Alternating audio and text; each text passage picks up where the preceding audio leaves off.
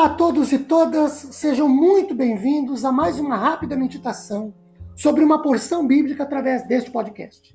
Meu nome é Ricardo Bresciani, eu sou pastor da Igreja Presbiteriana Filadélfia de Araraquara, igreja essa situada na Avenida Doutor Leite de Moraes, 521 na Vila Xavier. É um prazer levar a todos vocês mais uma porção da palavra de Deus. Hoje, a partir do conhecidíssimo Romanos 8:31, que diz assim: "Que diremos, pois, à vista destas coisas? Se Deus é por nós, quem será contra nós?"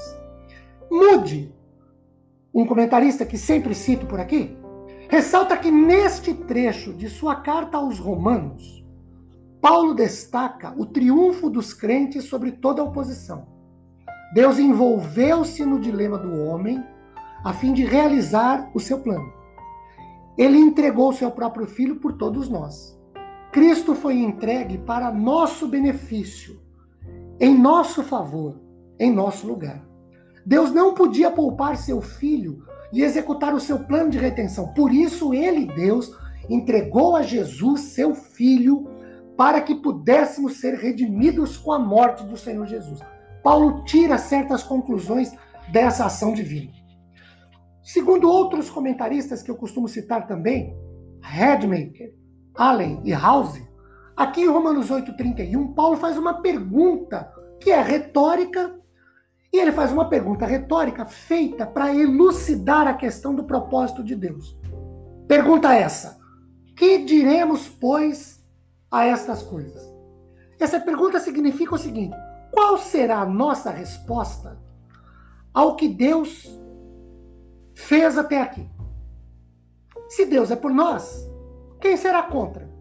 Essa é a resposta à pergunta feita. Paulo apenas responde que ele tem confiança plena de que o propósito eterno de Deus será realizado porque Deus é Deus. Quem será contra nós não significa que nós não teremos nenhum adversário nunca. Absolutamente.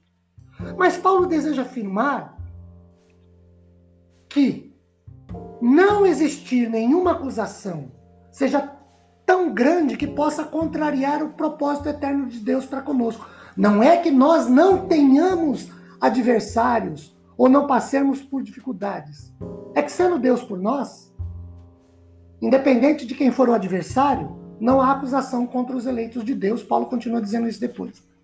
O comentário bíblico expositivo do nosso do Novo Testamento, diante dessa pergunta se Deus é por nós, diz que a resposta conclusiva é óbvia. Quem será contra? O cristão precisa começar cada dia ciente de que Deus é por ele.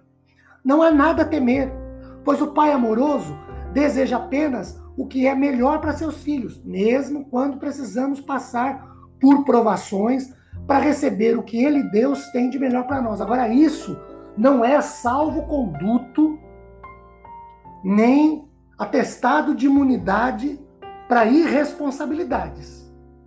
Vejam, Roma, uh, Jeremias 29, 11, o Senhor diz assim: Eu é que sei que, pensamento, que pensamentos tenho a vosso respeito, diz o Senhor pensamentos de paz e não de mal, para vos dar o fim que desejais. Deus faz todas as coisas, queridos, para cooperarem para o nosso bem.